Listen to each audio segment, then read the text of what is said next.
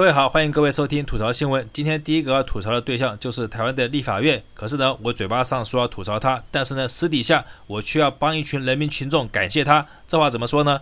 就是这些立委王八爷他跟他的女助理之间因为住的问题，结果闹得满城风雨，大家都在质疑说你们两个到底是什么关系的时候，就有记者跑去问王八爷说：“哎，你们两个到底什么关系啊？你们到底是同居还是有什么暧昧情事？你又为什么要租人家的房子呢？”王八爷一听就急了，然后喊冤的说：“我跟我的女助理哪有什么暧昧的关系啊？我们两个是清白的。我会住她的房子，主要就是因为因为我要上台北问政，但是呢，我台北没有房子，所以呢，才跟我的女助理租一个房间。大家为什么要质疑我们的清白呢？可是呢，当王八爷说完。”记者就又问王八爷说：“不对呀，明明立法院不就有提供你们这些南部的立委，要是北上洽公的时候没地方住，他有专用的宿舍给你们住吗？那既然有专用的宿舍，你为什么不住，而要去跑去住你女助理的房子呢？”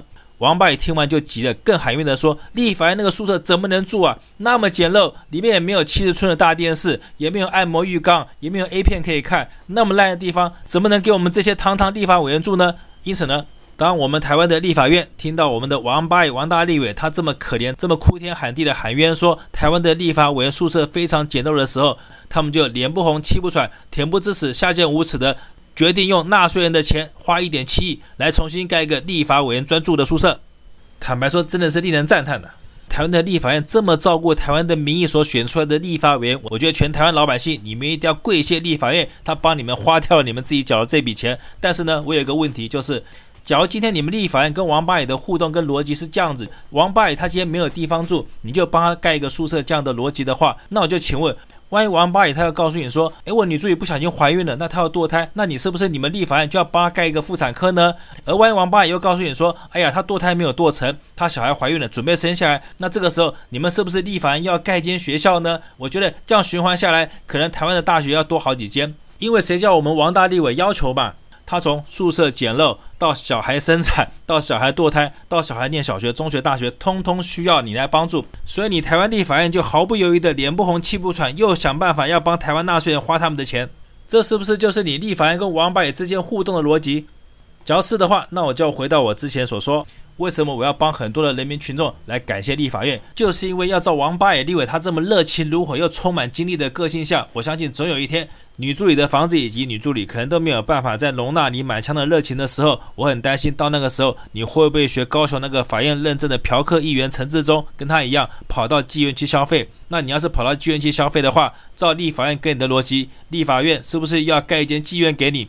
小事的话，那就太好了。我真的替全台湾的嫖客高兴，因为到那个时候，我相信以你王八也立委一个人对一个新的妓院里面那么多女人，我相信你一个人搞不定的。而到时候你搞不定的时候，我就建议你把妓院开放给全台湾的嫖客到里面去消费。你想嘛，要是你可以开放这家妓院，让全台湾的嫖客都进去消费的话，那所赚的钱绝对会比你们从老百姓搜刮下来的盖这间妓院的钱要多得多。因此呢，我强烈建议王八爷跟立法院，你们这种互动一定要保持下去。到时候要是真能开出一家立法院专属的妓院的话，我就为全台湾的嫖客给你拍拍手。好，那感谢完了立法院，那接下来我就要真正开始吐槽了。那我第一个要吐槽的是谁呢？我第一个要吐槽的就是最近来台湾访问的博罗总统。那我要吐槽他什么呢？我要吐槽他的就是他是不是说错话了，还是他不小心说出了什么秘密？因为他在来访问的记者会上，他居然把台湾跟中国的关系比喻成夫妻关系。大家听听看他说的，他说中国施压台湾就好比你不能用暴力逼你老婆爱你一样，这个老婆的意思指的是不是台湾？假如是的话，那我就要吐槽一下了，因为我不认同你说的台湾是大陆的老婆这样的论调。为什么呢？因为哪有一个老公这么笨的，每年给这个老婆这么多钱，而且还对她百依百顺，对她的侮辱、谩骂跟抹黑很少回嘴的？像这样的老公，你去世界上哪里找啊？而且呢，虽然这个老公每年无怨无悔的还给这个老婆这么多钱，但是呢，这个老婆有感恩吗？当然没有，不但没有呢，而且还恬不知耻、下贱无耻的当着这个老公的面找两个克兄，一个叫美国，一个叫日本。所以大家想嘛，哪有那么傻的老公呢？因此呢，台湾绝对不是大陆的老婆。那台湾要是不是大陆的老婆，那她是谁的老婆呢？这我哪知道啊？你得去问蔡马桶啊。但是呢，不管台湾是谁的老婆，我要警告台湾，你这个民进党政府，就算你不承认中国大陆是你老公，你想出去讨克兄的话，那也麻烦你眼睛擦亮一点，讨一个好一点的，好歹是高富帅或是对你好的人嘛。但是呢。你的脑袋为什么总是装着狗屎，而不是装着大脑？东挑西挑，结果挑来一个不是对你好的，而是谋你财、害你命的人。像你这么智商低又愚蠢的人，你还有什么资格当中国大陆的老婆？我觉得你给中国大陆提鞋子，当他的佣人都不配。所以呀，要是你不想承认你是大陆的老婆的话，那也没关系，到时候你就不要后悔，不要又哭着喊着被两个克兄欺骗了以后，又回来讨饶，叫中国大陆收留你，叫中国大陆原谅你。我可以告诉你，要是真的到了那个时候，你要担心的就不是大陆会用暴力来逼你爱他了，而是大陆一定会用暴力来逼你再也不要爱他。因为像你这种跟菜马桶一样又笨又蠢又无耻又下贱的女人，大家避都唯恐不及，谁还要收留你当老婆？所以我要严正的警告这个不六总统，台湾绝对不是大陆的老婆。我这样说你明白了吗？再吐槽的就是我们的卫福部陈大部长，那我要吐槽他什么呢？因为他最近发表了一个我听不懂的逻辑的言论，什么样的言论呢？他说。对于大陆疫苗进台湾这件事情，他保持的态度是不承认大陆疫苗，但是呢不排斥大陆疫苗。请问一下这句话有没有人听懂的？不管有没有人听得懂，反正我是听不懂了。大陆疫苗你到底是打还是不打？你陈大部长能不能给大家一个正确而且准确的回答？就是打跟不打而已嘛，有这么难回答吗？什么叫做不承认大陆疫苗，但是不排斥大陆疫苗？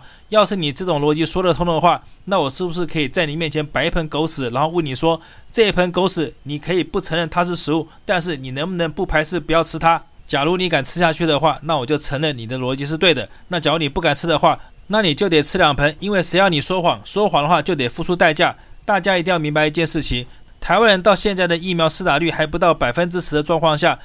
不但会影响整体台湾的防疫力，而且还会影响到，万一哪一天台湾人想出国的时候，你的疫苗还没有打，你就出不了国。因为我相信全世界以后的防疫标准，一定是看你这个国家施打疫苗的普及率高不高。要是不高的话，那这个地区就可能被当为疫区。因此呢，中国大陆的疫苗到底是可以打还是不可以打？你陈大部长要是到现在还没有办法做一个决定，跟老百姓做一个交代的话，那我就建议你这个陈大部长赶快下台，不要再在这个位置上危害老百姓。反正就算你下台了，你也不用担心你没有工作，因为现在不是听说你要去选台北市长了吗？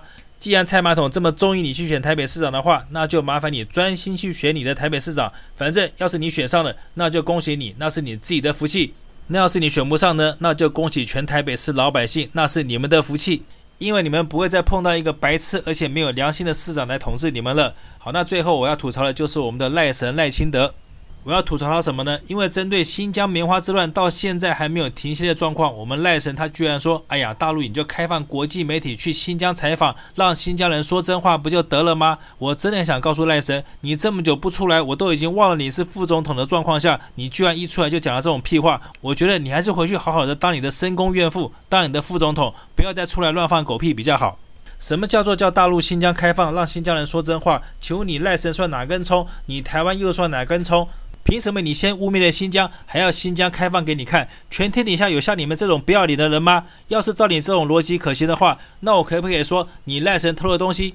要是你说没有的话，那就麻烦你脱光衣服，在众目睽睽下给大家检查。因为不检查、不脱光衣服，怎么知道这个东西是不是你偷的呢？请问这种逻辑是对的吗？这种逻辑可以这么做吗？假如可行的话，那好，我现在就指控你，我说你赖神偷东西，就麻烦你脱光衣服，在众目睽睽下给大家检查。证明你到底是不是一个小偷，而且呢，你还有脸叫新疆开放？你怎么不叫你们菜马桶开放他的论文给大家看？既然你觉得新疆要开放才可以获得世人的认定的话，你为什么不叫菜马桶的路人开放，让大家来认定他到底是真博士还是假博士？同一件事情，他妈的，你冥想就是有两个标准，难怪你赖神现在只能待在深宫里面当怨妇，因为凭你这种格局，你这种眼界，你这种讲屁话的性格，你还想出来选下一届的总统？而且呢，假如还真的让你选上的话，那我只能说，台湾人你们真倒霉，不但倒霉，而且倒了八辈子的血霉，一辈子也翻不了身。好，今天节目做到这边，谢谢各位收听。